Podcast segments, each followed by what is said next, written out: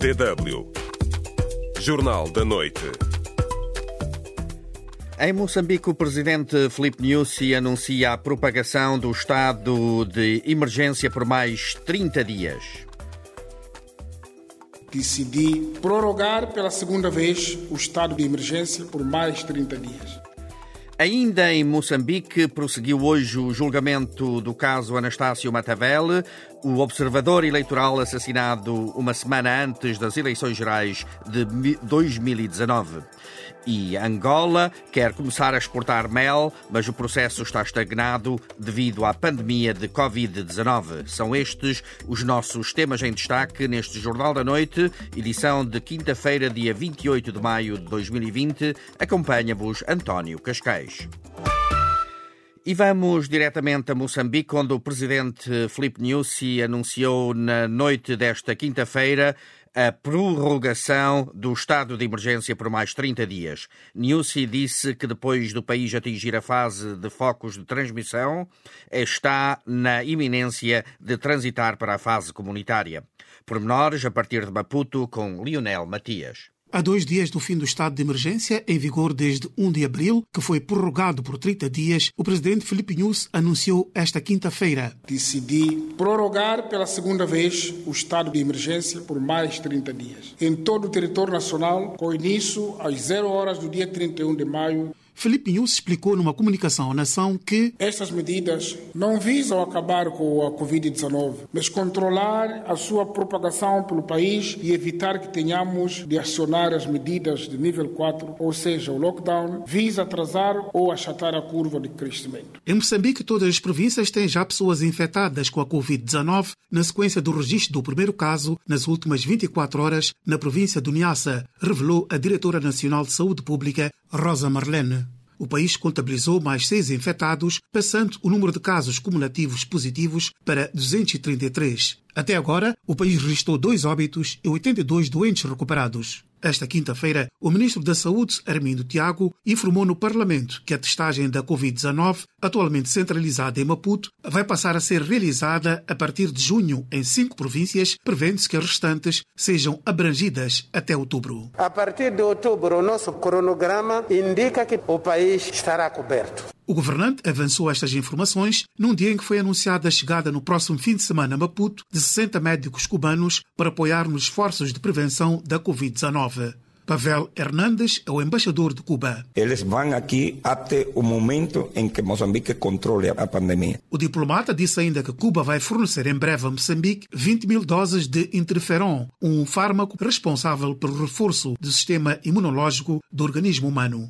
Moçambique recebeu até o momento 309 milhões dos 700 milhões de dólares que solicitou a comunidade internacional para ajudar a prevenir e combater a Covid-19. Temos a certeza de que vamos ter a diferença, assegurou o ministro da Economia e Finanças, Adriano Maleiana, tendo acrescentado que a maior parte do montante destina-se à área social. 240 milhões é para as famílias e 160 milhões para apoiar micronegócios. Deverão ser assistidos cerca de 5 milhões de pessoas carenciadas em 42 distritos. Uma outra questão colocada ao governo está relacionada com os ataques de insurgentes na província de Cabo Delgado e da junta militar no centro do país. O primeiro-ministro, Carlos Agostinho do Rosário, disse que o governo vai continuar a levar a cabo intervenções multissetoriais nas duas regiões afetadas pela insegurança. Através de projetos de geração de emprego e de renda, sobretudo para beneficiar mulheres e jovens. Esta abordagem tem estado a permitir a defesa das populações, o restabelecimento normal de funcionamento das instituições públicas e privadas, assim como a recuperação gradual da atividade econômica nos distritos afetados na província de Cabo Delgado. Efralimo voltou a responsabilizar a Renamo pelos ataques no centro do país. Entretanto, o deputado da Renamo, André Madjibir, reagiu.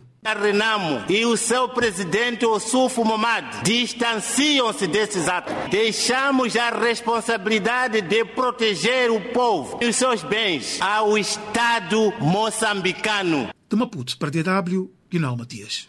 DW Jornal da Noite de 28 de maio de 2020. Permanecemos em Moçambique, onde o Ministério Público pediu esta quinta-feira uma responsabilização penal exemplar para os homens que assassinaram Anastácio Matavele. O ativista social e observador da Sala da Paz foi morto em outubro passado na semana antes das eleições. A acusação pede pena máxima e uma indemnização à família de Anastácio Matavele. A defesa pede a absolvição dos seus constituintes.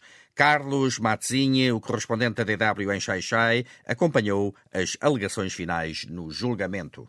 O Ministério Público pediu ao Tribunal Judicial da província de Gaza que os réus sejam punidos de forma exemplar pela morte do ativista Anastácio Matavel. O procurador Luiz Vianek disse esta quinta-feira, durante as alegações finais, que, durante o julgamento, ficou suficientemente provado o cometimento de crimes de homicídio qualificado, associação para delinquir e de falsificação de documentos pelo servidor público e pediu que os réus paguem uma indemnização à família da vítima porque não estavam de serviço no dia do assassinato, a 7 de outubro. Foi provado que, desde 19 de setembro, à data dos fatos, os réus não estavam a trabalhar. Luiz Vianeca acrescentou que os oito arguidos, na qualidade de membros da Polícia da República de Moçambique, tinham obrigação de garantir a segurança pública, a observância dos direitos e liberdades fundamentais. Assim, ao agirem de modo contrário, a responsabilidade de indemnizar as vítimas recai sobre si, afirmou o procurador. Flávio Menete, advogado da família Mantavela, pede pena máxima para os réus, 24 anos de prisão. Exigiu que o Estado pague uma indemnização à família da vítima no valor de 35 milhões de meticais, quase meio milhão de euros. O advogado questionou como é que o Estado tem pessoas armadas e não os controla, até a sua ausência do serviço por 18 dias consecutivos parece ter passado despercebida. O Estado tem culpa sim. O Estado tem culpa porque escolheu pessoas despreparadas também para exercer aquela função. Todos os advogados de defesa pediram a absolvição dos seus constituintes, alegando falta de provas de envolvimento na morte de ativista Anastácio Matavele. Foi o caso de Amon Sitoy, advogado do proprietário da viatura usada no crime. Não tinha que estar sentado no banco de réus, porque sequer sabia daquele plano. Processo de recurso obrigatório não vai falhar, vamos recorrer. No entanto, quatro advogados acabaram por admitir alguma culpa dos seus constituintes ao pedirem para, no caso de condenação, haver uma ponderação das penas em função do grau de envolvimento de cada réu no crime. No caso do assassinato do ativista social Anastácio Estão acusados oito réus. Um deles encontra-se foragido. Os arguídos são acusados de crimes de homicídio qualificado, associação para delinquir e de falsificação de documentos pelo servidor público. Anastácio Matavel foi assassinado depois de orientar uma reunião ligada à observação das eleições gerais de outubro passado em Moçambique. Deutsche Carlos Matinha, em Xaixai.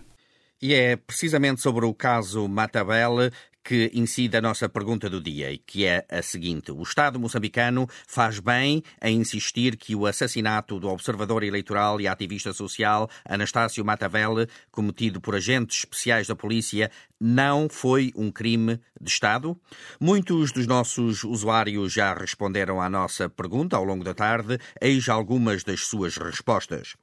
Bié Júnior de Xaixai, a cidade onde precisamente decorre o julgamento, escreve: Não há nada a negar. Tudo foi encomendado por grandes homens da nação. Eles são agentes do Estado e não tinham nenhuma intenção de o matar, mas sim foram solicitados para o executarem mesmo. O Estado vai alegar muita coisa para fugir da indemnização. Márcio Correia, de Maputo, escreve: esse julgamento já é inválido na medida que os chefes do crime do Partido Frelimo não foram arrolados. Só os executantes, uns Zé Ninguéns. E esse nosso usuário desabafa utilizando um termo que não convém repetir aqui na rádio. De qualquer das formas, obrigado pelo comentário.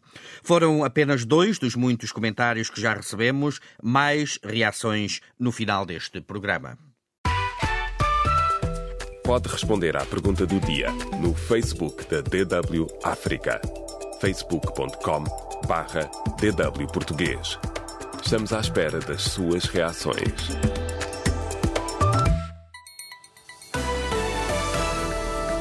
DW Notícias.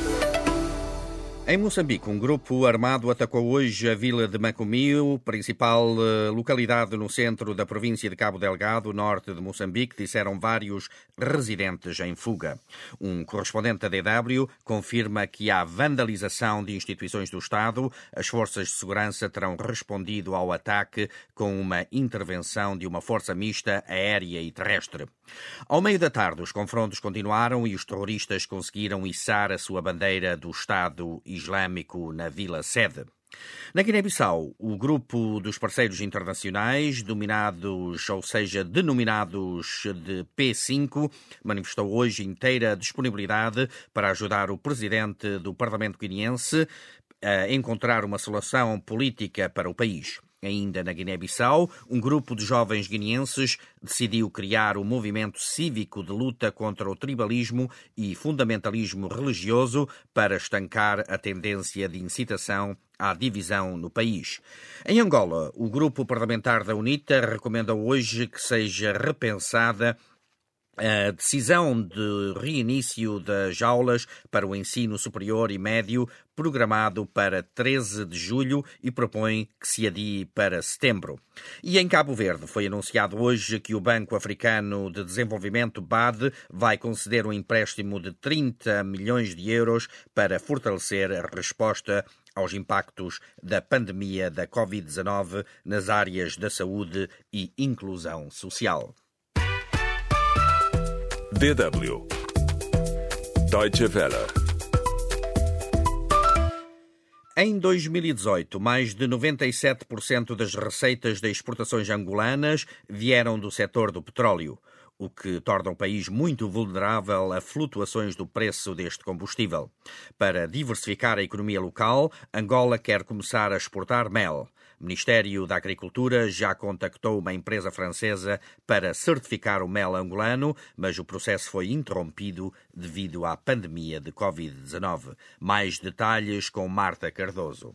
Max Vicente é da província angolana do Uambo e em 2003 criou uma empresa voltada para as energias renováveis, a Angola Network. Importava quase toda a tecnologia e matéria-prima. Em 2012, acabado de chegar do doutoramento no Brasil, onde aprofundou os conhecimentos em apicultura, ampliou o negócio para a agropecuária. Agora dedica-se maioritariamente à produção de mel com a marca Max Mel. E até foi bom a gente ter esta visão já, porque no final de 2014, 2015, começa a crise econômica. Quer dizer, praticamente foi já uma, uma visão já ampliada já naquela altura. Todos os anos as vendas aumentam, mas a capacidade de produção continua ínfima, cerca de 2 toneladas de mel por ano. O maior entrave à produção são mesmo as queimadas, alerta Vicente. O ano passado sofremos uma queimada daquelas grandes, que queimou-nos todas as plantações que nós tínhamos, as, os citrinos principalmente, e as colmeias quase todas. Sobraram apenas 25 colmeias modernas e 40 tradicionais. Vicente explica que no período seco, de maio a setembro, as pessoas têm o hábito de queimar o capim. E quando sofre a queimada, você tem um grande prejuízo, porque começa a partir das plantações, que queima tudo, é a flora, e quando não há flora, não há abelha, não há uhum. abelha, não há mel. E isto faz com que cada esforço que você faz num determinado ano, você perde por causa de uma determinada queimada, que isso é imprevisível. Para além da crença popular de que fertiliza o solo, há quem faça queimadas para ajudar na caça. O especialista em zootecnia apela à intervenção do Estado. O governo precisa pôr a mão nisso, criar leis duras, severas, que é para poder desencorajar esta situação, porque isso não é só aqui no Ambo, isto é em todo o país. A Maxmel ainda não produz o suficiente para exportar nem cumpre os requisitos da certificação internacional. A ADW, Admilton dos Santos Caetano, do Instituto de Desenvolvimento Florestal de Angola, o IDF, informou que estava em curso uma operação de certificação internacional, mas ficou suspensa por causa do surto de Covid-19. O Ministério da Agricultura contratou uma empresa francesa para vir certificar o mel que começamos a exportar. Já temos áreas identificadas, áreas com maior produção de mel, como o Ambo, o Mochico, o Kwanza Sul, as Lundas, onde já temos tudo canalizado que é para fazer esse trabalho. A fiscalização é feita pelo próprio IDF. Desde 2018, o Programa Estatal de Lançamento da Apicultura em Angola já formou cerca de 500 apicultores em todo o país. Mas as grandes dificuldades do setor são a aquisição de material e a escoação de produto, admite Caetano. O mercado que nós temos é Luanda. A exportação é, portanto, imperativa. O economista Mário Jales, da UNCTAD, um órgão das Nações Unidas especializado em questões de comércio e desenvolvimento, alerta para a importância de diversificar a economia. Em 2018, 97 a 98% das exportações do país vieram do setor do petróleo. Esse é um grau altíssimo de dependência e de apenas um setor. Já ele explica que esta dependência torna o país muito vulnerável às flutuações naturais do preço do petróleo. Precisamente para diversificar a economia em setores sustentávees como o mel, a UNCTAD criou um programa em conjunto com a União Europeia para formar apicultores e outros agentes locais. Em julho está prevista uma formação online orientada para a certificação do mel. Marta Cardoso, DW África. DW Notícias. Na atualidade internacional, destaque para o Burundi, onde o principal partido da oposição, o Conselho Nacional para a Liberdade, CNL, interpôs hoje recurso no Tribunal Constitucional a contestar os resultados das eleições presidenciais de 20 de maio, que foram ganhas pelo candidato do partido no poder, Evariste Ndayishimiye. Agaton Rwasa, o candidato presidencial por aquele partido de oposição disse ao sair do tribunal que tinha apresentado provas de fraude maciça. Numerosas testemunhas em todo o país e jornalistas burundianos confirmaram a validade de algumas das acusações do partido de Ruassa. No poder desde 2005, Nkurunziza decidiu não se recandidatar à reeleição e apelidou o general Nhashemia de 52 anos de idade, de herdeiro. Em Macau, um grupo de advogados defendeu que a Lei da Segurança Nacional, hoje aprovada por Pequim para o território de Hong Kong, é uma bomba atómica e prova o desespero do Partido Comunista Chinês. É uma lei perigosa por estar a ser desenhada por um Estado autocrático que pune a discordância política e o exercício da liberdade de expressão com os crimes de subversão e traição. Pior, foi feita para reprimir ainda mais os protestos de Hong Kong, afirmou um dos advogados. A ação de Pequim está a reacender a chama dos protestos pró-democracia em Hong Kong, com mais de meio milhar de detidos esta semana, depois de meses de calma, muito por causa das medidas tomadas para conter a pandemia do Covid-19. Hong Kong regressou à China em 1997 tal como acontece com Macau desde 1999, sob um acordo que garantia ao território 50 anos de autonomia e liberdades desconhecidas no resto do país, ao abrigo do princípio um país, dois sistemas. DW Espaço do Ouvinte. E a nossa pergunta do dia, recordo, era sobre a morte, ou seja, o assassinato do observador eleitoral e ativista social Anastácio Matavele. E assim comentam os nossos usuários o assunto. Aris Cacinda, de Moçambique. O Ministério Público de Moçambique está a andar mal neste processo. Os assassinos de Matavele têm de ser responsabilizados, quer de forma individual, quer na qualidade de agentes do Estado, pois acredito que eles cometeram estes crimes que foram encomendados pelos políticos da Frelimo. Ricardino Jorge, de Lixinga, escreve: Não precisamos de ser especialistas em direito para saber e dizer que este Ministério Público se contradiz. Se não é crime do Estado, então por que envia um advogado que é pago pelo horário público? E Nhandondo Canfosse Sulo escreve: O Ministério Público de Moçambique não tem razão nenhuma.